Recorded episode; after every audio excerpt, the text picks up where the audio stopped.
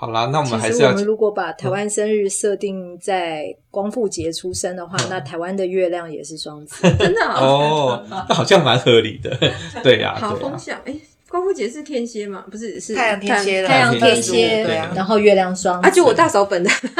你大嫂，对对对。一宫是什么？一宫跟上升星座有什么关系？一宫有星会怎么样？让我们今天来好好的聊聊。我是韩良路生命占星学院的妙佩伦，现场还有宋伟翔，大家好；李欣怡，大家好。；Mouse，大家好；还有罗美华，大家好。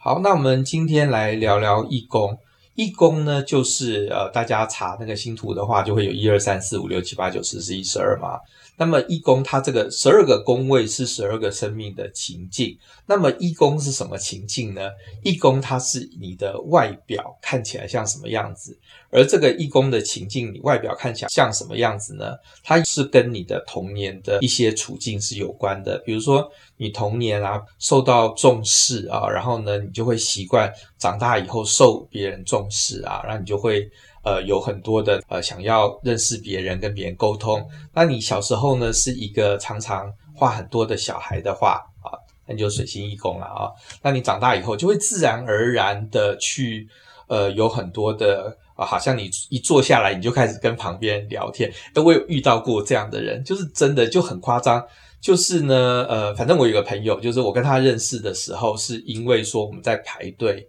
要上有氧课。然后呢，就后来就聊着聊，就是反正我你你排队你也不会讲话嘛，那个时候还没有智慧型手机，所以说那个是二十年前的事。反正我们就在排队，然后我就这样子就等，然后他们有时候排队排很久，排二三十分钟。然后呢，前面的女生就忽然回头，很亲切的跟我聊，而且她是很亲切的，仿佛你已经认识很久了。然后呢，仿佛你已经又什么什么，然后聊着聊着，她就说：“诶，那个我听说现在学街舞啊，都会去哪里学啊？然后去那个火车站前面有一家什么舞蹈工作室啊，什么什么讲。”然后讲完之后呢，后来就讲了一次之后，我们就已经是朋友了。那后来呢？哈，就后来又过了很久之后啊，哦，那我就知道他是卖保险的嘛，所以我的保险就跟他就跟他买了，因为你就会被不知不觉想说啊，人生中总是要买保险。那么既然买保险，我为何不跟我的朋友买呢？那我就跟他买。那这个人就水星在一宫啊，那我就觉得说，哦，这个好适合，就是就是真的。所以说，嗯、大家常常在想说，那这个一宫到底有什么用？它很有用啊，比如说你是一个 salesman 或者是什么的话，那所以他就他完全没有那个障碍诶，他没有问说你叫什么名字，呃，你来上多久？没有，他已经直接就切入跟你聊他家里的事了，或者是他他在说，呃，反正就是非常的自然，很擅长做陌生开发的。对对对对对，对，他就完全跳过了说你是谁跟自我介绍啊，我是谁谁谁，你是谁，就没有那个阶段，就好像你们已经认识很久一样。没有尴尬的问题，他们社交障碍。没有，对，而且我这个朋友是太阳金牛，所以这个就回到了我们在讲占星学的那个，大家常常会说哦，太阳金牛就怎样怎样，这个都不重要啊。他太阳金牛，他水星在双子，水星在一宫啊，所以说他。就是说，你不能说太阳金牛的人都沉默寡言，因为呢，你要看他其他星的配置啊，还有他水那个星落的位置。我们一宫的起点被称之为上升点啊，也就是通常在我们的星盘上面有看到 AC 这两个英文字的标志的这一个点，在我们星盘上面的这个左手边啊，它象征着这个地平线的这个东方，然后同时呢，它也代表了在时间性上面是我们刚刚开始脱离呃妈妈的这一个呃子宫，然后进入地球，然后那个吸吸吸呃。呼吸到地球新鲜空气的第一时间啊，所以说这个叫做呃初始印象哈，其实对于我们接下来的整个人格的影响，其实都会蛮重要的。然后一宫我们也把它称之为叫做所谓的呃人格的这一个面具，然后也就是呃所谓的人格会自然而然的对外面开展的这一个地方。然后假如说你在一宫这里面是有行星的话呢，你就会发现你会在表达你自己的。某一些行动力、某一些看法上面，会形成了某一些比较主动的这样子的呃力量。然后同时，一宫在我们占星学里面呢，也跟这呃自己的身体健康活力是有关，所以它也会去影响到我们的健康上面的整体表现。就是上升星座其实跟就是外表长相给人家的感觉。很有关系，所以当你是上升星座相同的人，其实你们看起来会比较像。就是同样上升人马的人，会比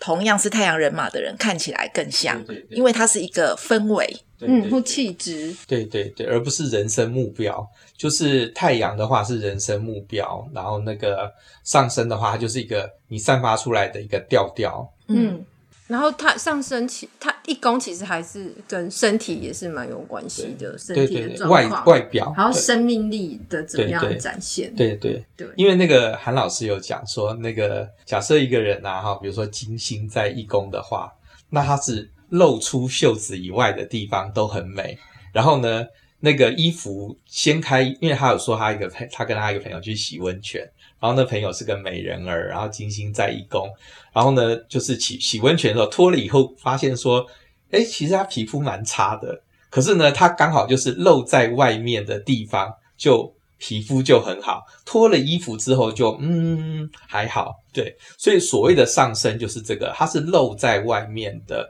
呃的地，就是一宫的起点一定是上升，必然是上升星座，因为有的一些读者有跟我说啊，他比如说他是宝瓶二十九度，他就一直以为说哦他的上升星座是双鱼，宝瓶二十九度双鱼嘛，因为他一宫又稍微大一点，所以说他可能一宫里面已经有就是三十度都是在双鱼，他就以为说他的。这样叫做一宫是双鱼，然后上升双。我说不是啊，你上升在宝瓶二十九度，就是就是上升宝瓶有救护车，说的这么清楚。你知道以前那个韩老师上课的时候，超超容易有救护车，因为信义路啊，对对，因为信义路对。好，总之就是，呃，你的上升点一定它具有一个特质嘛，哦，可是呢，你如果上升点是落在这个星座的尾巴的话，那它还是会有一宫的这样子。可是无论如何，你就是要看说，哦，你的上升点是在什么星座，那你会具有这样的特质。那么另外就是，你看你一宫里面有什么星，大家有时候眼睛也很歪诶，就是说，呃，什么呃一宫的星也能看看成二宫，那大家就请遇到这个状况的时候，请看列表，就大家不用用眼睛很歪到哪一国啊，把一宫的星看到二宫，说啊，因为我的一宫很多都是双鱼啊，那我母羊的怎么办？看得我好乱啊，就不要你一开始乱的时候，你就回去看列表就可以了。呃，一宫啊，哈，它所涵盖上升点，同时它也代表了我们的身份认同哦。我就曾经看过有两位冥王星在一宫的人，其中一位他后来去做了变性手术，哦，然后另外一位他至少在呃，我看到他的盘的时候，他这辈子已经替自己改了两次的名字。嗯嗯。好，不管是名字或者是性别，也都是我们身份认同的一个部分，这样子。对对，因为冥王星代表死亡与重生。所以说呢，那个冥王星在一宫的人，他就表示他在他的外在形象会有一一些死亡与重生的一些议题啊。那我自己遇到过的冥王星一宫的人哈，那我就说，哎，你冥王星一宫，哎。那果然你看起来蛮霸气的哦，就是他那个，就是他就看起来就是有一个那种很强悍的感觉。然后我就说，那你童年有没有发生过什么相应的事迹啊？那他就说，呃，其实是有的，因为呢，他在念高中的时候啊，就是国中、高中的时候，他其实就是那个校园片里面的 Queen Bee。就是她不是长得特别漂亮，可是他们家可能比较有钱或者怎么样。她说她那个也不是她个性强势或怎样，而是就是同学们就自然就把他当成 Queen Bee 这样，而且他就自然的接受了。所以就你看这个就是一宫有心的人的特质嘛，他就会呃，也许他也不是主动去追求这样的事情，可是他自然而然就会散发出这个。那他后来就他就说回想起来啊。他有一些事情是有一点近似在霸凌其他同学，可是那个时候他说不是主动的霸凌，而是比如说他不喜欢班上的某一个同学，他就会不跟那个同学讲话，然后全班就会不跟那个同学讲话。对，其实这个也是这种蛮冥王星一宫的啊，就是说他后来长大以后，他才意识到说，他也觉得很抱歉，就是就是他也没有想到这件事，因为他不是指挥别人说你们都不可以跟他讲话，而是他自然而然就带有这样子一种气质跟气势。我可以讲一个小故事，好，因为我真的觉得这个故事很有代表性，就是我自己第一天去上班的故事，然后遇到一个跟我同年毕业，也是第一天去上班的女生。我是上升人马，她是上升天蝎，可是是她先跟我讲话，因为我的一宫没有星，嗯、但是她的一宫有月亮、火星、木星、海王星都在人马。对对对对，哎，这个其实我觉得这是一个很有代表性的故事。对对，因为。这个其实就是啊，我们在大家在学那个占星的时候的第一，又是一个盲点嘛啊，因为大家可能会以为说啊，那比如说假设，要我觉得像你这个上升已经是一个很大，已经算是他有进阶了，就是他知道上升是什么。那很多人就说，哎，我我我上升双鱼啊哈，可是那个哦，我女儿上升呃，我女儿太阳双鱼，可是她话很多，所以就意思就是。太阳双鱼的人话很多吗？那或者是说啊，我儿子太阳巨蟹，然后他话很多，所以说呢，他就会得出一个错误的结论，就是哦，太阳巨蟹的人话很多，其实都不对。他很有可能是水星在一宫，他有可能金星在一宫，因为一宫它是一个个人的形象嘛，所以说呢，哦，所以说其实是你要看一个人是不是好像把他的情绪挂在袖子上面，你就看他一宫里面是不是有很多星啊。就是一公有心的话，他比较不会自我表达，而且是非常主动的。对对，对，对，因为我我其实我自己一公没有心，但是我最近印象最深刻的例子就是去国外上课的时候遇到认识一个呃有有一个女生，就是我们大家在聊天的时候，她就是开始主动的跟每一桌，因为我们那时候在吃饭晚宴这样子，然后她就是开始主动去每一桌跟每个人打招呼，然后后来她让我看她的星图，她原来是上升呃母羊、太阳和上升。对对对，哦，非常直接，就是很主动出击，发名片，对对对，对就说哦，你好，我是我叫什么名字，然后怎么样怎么样怎么样，就开始自我介绍，每一个人哦，这样每一桌这样。对，对，我也是上占星课啊啊，就两桌嘛啊，一桌大概五六个七八个啊，然后呢，其中有一桌就就。我还没有开始上车，我开始在写黑板的时候，写白板的时候，他们底下就开始聊。然后呢，我一边上课，底下就一直在聊，一直在聊。那后来我就说，哎，那那个一宫有新的人举手啊。那那一桌就举手，然后有三个水星都在一宫，所以他们自动就开始聊。然后想说，哦，那这这也好啦。哦，对，我刚刚讲那个例子，它是太阳和水星，它太阳和上升。对啊，对啊。所以说，你不管是不管是你，比如说太阳或水星啊，或什么星座啦，你只要是在一宫的话，它就是用那个星座的方式来来展现啦。就像我那个呃，我那次啊，就是有三个同学坐在一桌水星一宫，那那有一个是水星双鱼，有一个是水星人马。那另外一个是水星什么忘记了，可是反正你不管，因为大家可能会想说啊，那水星双鱼话还好吧？哦，那水星人马人话一定很多，这个是毋庸置疑。那另外一个也许水星，也许天蝎啊，就话不是很多的人，可是他们水星在一宫，他就会用比较天蝎的方式讲，比较双鱼的方式讲，那或者是用比较人马的方式讲，他终究他就是很喜欢讲话。呃，我自己以前在接工程案的时候，然后有一个朋友就过来跟我说，他有另外一个朋友的公司需要改建，然后要请我帮忙去评估一下这样子。然后呃，我就根据他提供给我的电话就。跟了他朋友的朋友在那边联络，然后我马上就很容易的就感觉到这位朋友的朋友非常的热情，而且非常的大方。然后他就这个很清楚的告诉我说呢，这个你尽管放手去做，然后呢，你只要能够做的做出来啊，好符合我们满意的就是那种大气。华丽 能够衬托出我们公司的品味，好，那其他的我都完全没有任何的意见，好，那个所谓的这一个资金不是问题，这样子，然后我觉得哇，很容易，很难得碰到，很难得碰到这么这么慷慨而且这么热情的这一个业主。后来我就跟他混了比较熟了以后呢，然后那个他也知道我会看盘嘛，他就也把他的盘拿给我看，结果我一看，诶太阳是在狮子，上升也是在狮子的人，哦，然后他也是那种很少见的，就是是那一种。很主动的，就像刚才讲到的，呃，会会很热情的跟大家打招呼之外，他也会显现出那一种狮子的喜欢照顾人的那一种感觉哦。那每一天他，他他也是我唯一碰过的一个业主，是每一天我只要一到工地上面的时候，我就会看到他把那个水果切好啊，然后果汁什么都准备好，然后让那些师傅能够一开始就能够有一个好的这样子的心情。然后呢，过程当中给师傅红包啊，过年过节奖金啊，真的也都给的非常非常的。呃，大方。后来我们到了这一个快要结束的时候呢，那个他就说：“哎，开个庆功宴好。”我说：“好，那开个庆功宴。”结果呢，我们吃饭吃到一半，他说：“开个庆功宴怎么能够没有卡拉 OK 呢？”然后他就自己 叫那个他的员工来搬了一个卡拉 OK，他自己就套上去当了主持人这样子，然后玩自己玩的非常嗨。然后我们一群原来不太敢嗨的，也这样被他带动的那种状况之下，整个热情也都也都被带起来了。所以这个就是。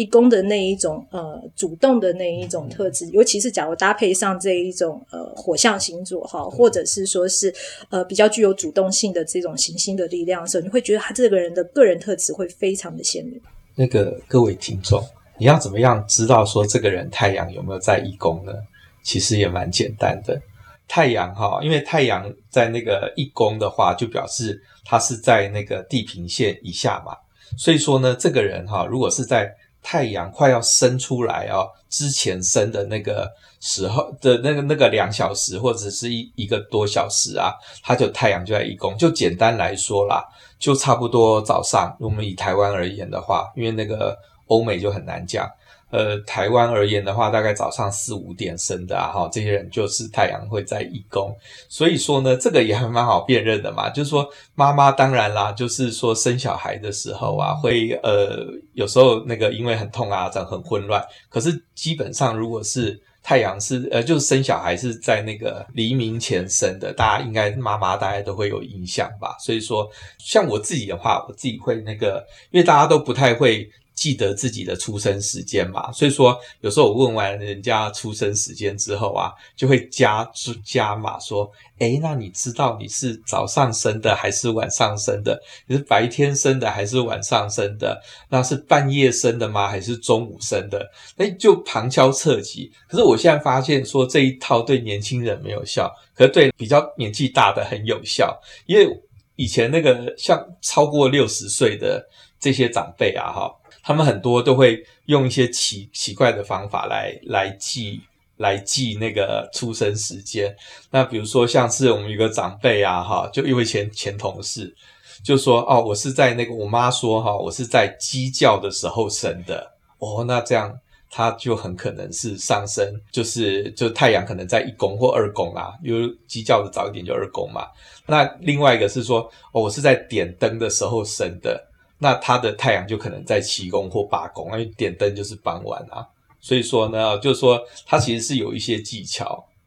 我还听过有一个人跟我说，他妈妈说他出生的时间是在狗回去休息睡觉的时候生。所以他为了自己，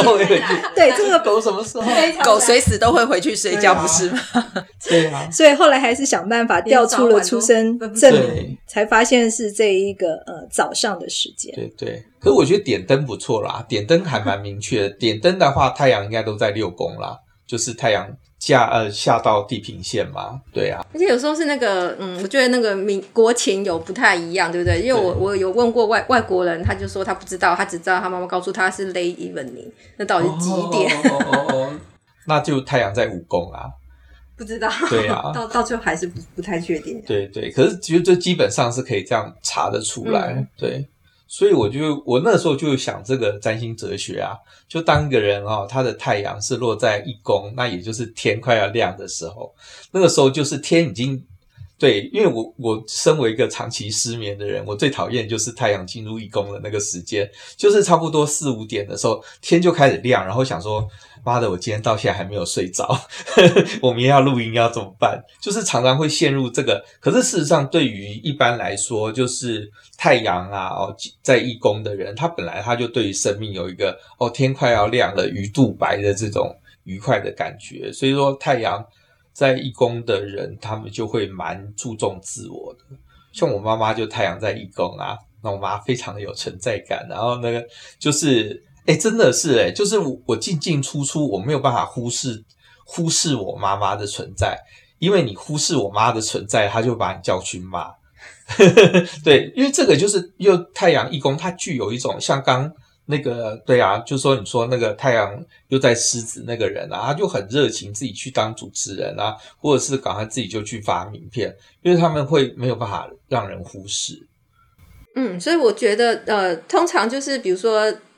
有时候大家闲聊的时候会。请朋友猜自己的星座，或是别人要猜你的星座嘛？那通常比较容易猜到的是上升星座，嗯，太阳星座反而比较难猜，这样子。真的，真的，真的，对。对而且刚刚佩伦有讲到一个关键字，就是存在感。嗯，对对，我觉得一宫有星星的人就是存在感很强，就是他们不自觉的也会去刷自己的存在感。因为我有一个外甥，他就是他是上升巨蟹，然后太阳狮子在一宫，然后因为现在的小孩子出生时间都很准，所以我是从小就有他的星盘，然后看着他怎么长大。然后有一次我印象非常的深刻，大概他在念幼稚园中班，可能就是四五岁的时候，然后我带他去看那个儿童。牙科，那那个牙科它是只收国中以下的小朋友，所以会去看的都是小朋友。我们又是平常日的下午去，其实没有什么人。然后我们去到那边，就只有我们就是第一个要看的那个病患。然后后来来了一个小女孩，那个小女孩我觉得大概只有三岁左右吧。然后可能她的家长把她带进来以后，家长就先去停车，所以小女孩可能就是在诊所里面慢慢走。然后我们家那个。幼稚园中班的小男生就跑去找那个小女孩搭话，嗯、然后我当场就觉得，第一个她是女生，就是男生喜欢跟男生玩，女生喜欢跟女生，而且这个妹妹明显比你小很多，你真的无聊到一定要找一个人去聊天，然后去展现你的存在嘛？可是我觉得这个就是太阳一宫，他很容易会去做的，不自觉就会去做的事情，他对他身边的人事物是很有探索或者是去接触互动的兴趣的，像我印象。另外一个更深刻的就是，我曾经有一个同事，他是太阳、金星、火星、天王星都在一宫，然后他来上班的第一天，我们大概就把他的家底全部摸得很熟，而且他来上班的第一天，正好是我们在截稿很忙的那一天。可是我们就知道这个女生有女朋友，会抽烟，会打麻将，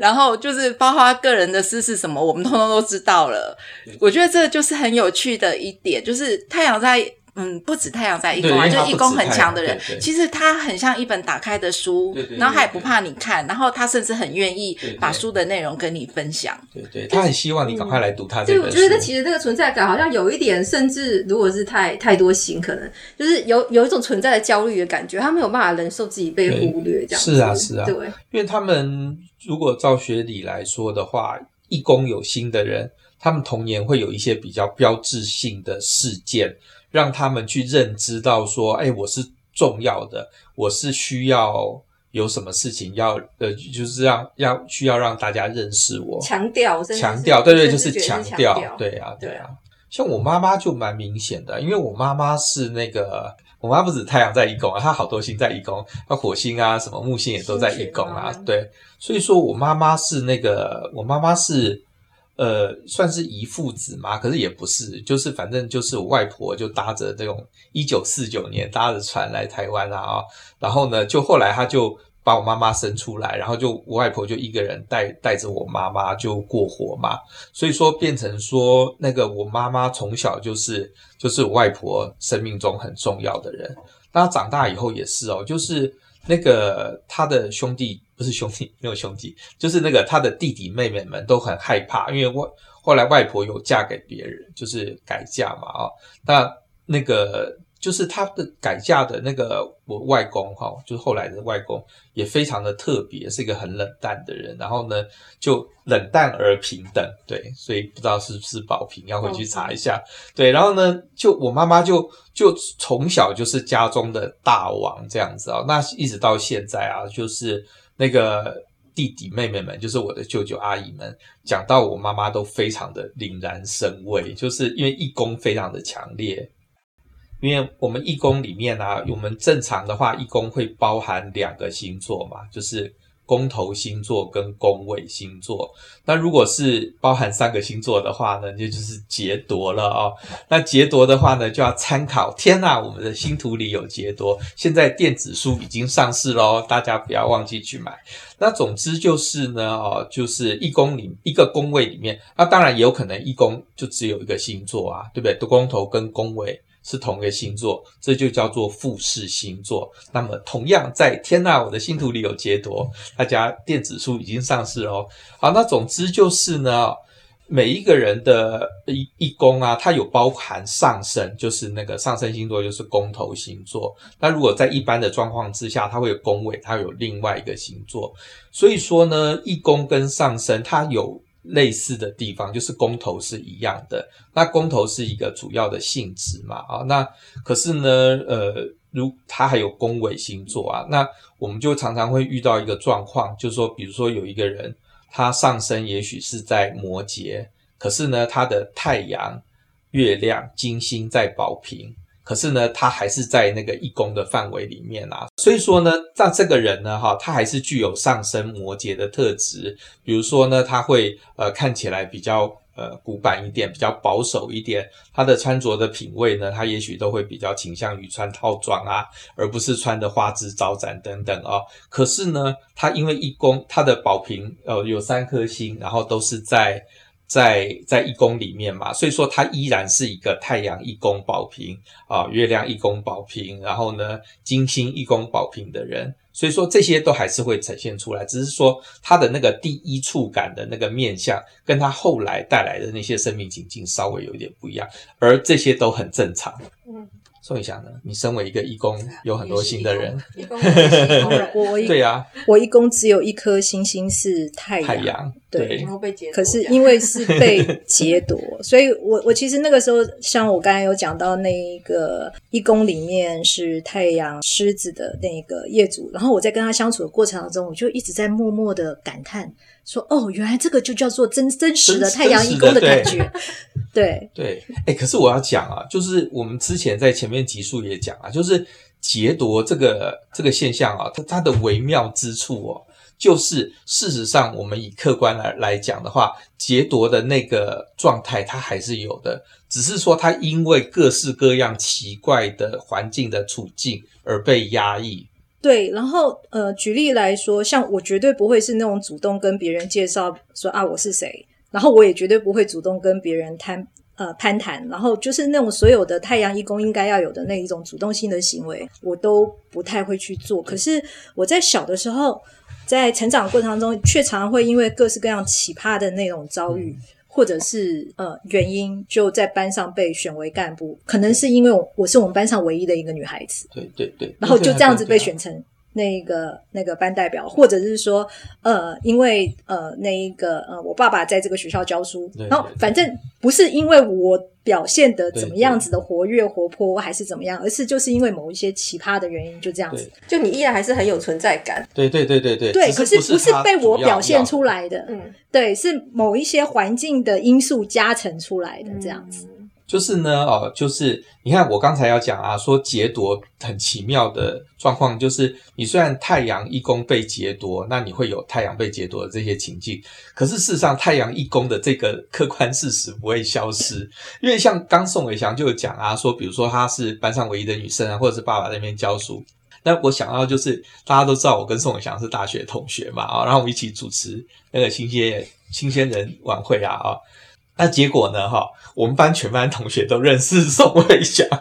你看这件事很夸张，对不对？然后我是造船系啊，他那时候化工系啊，就是事实上他根本。没有任何的道理。然后呢，宋伟祥他也不是那种很积极的那那一种，就是不是他朋友的那个太阳，不是就是不是他业主那个太阳是那种会到处发名片的，对不对？可是为什么我们全班同学都认识宋伟祥呢？是因为我们在开会的时候，有就是我们开完会以后都有很多意见。废话，是处女，他是双鱼，我们就会有很多一百八十度的。的意见，所以说我们在会议的时候，我们讲不完那些事情，结果我们隔天越想越不对，宋伟祥就跑来来那个光二社找我。然后因为我不能去他那边，因为他是女生宿舍，我是男生宿舍，对，所以说所以说他就要跑来那个我们宿舍找我啊哈。然后呢，他是他他是女生嘛，我们是男生宿舍。然后他只要进到我们那个楼层啊，我们就全班同学就说妙佩伦、宋伟祥来了，宋伟祥来了。对，然后还帮宋伟祥取绰号。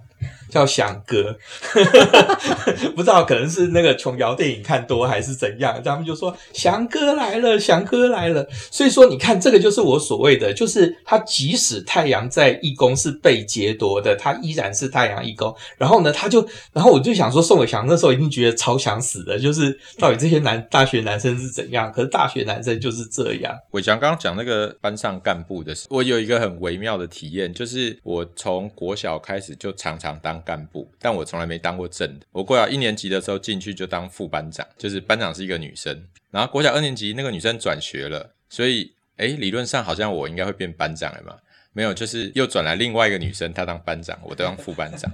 然后到国小三年级，这个女生又转走了，理当轮我了嘛？没有，我又转学了，所以我又到另外一个环境。对啦，我土逆宫双子，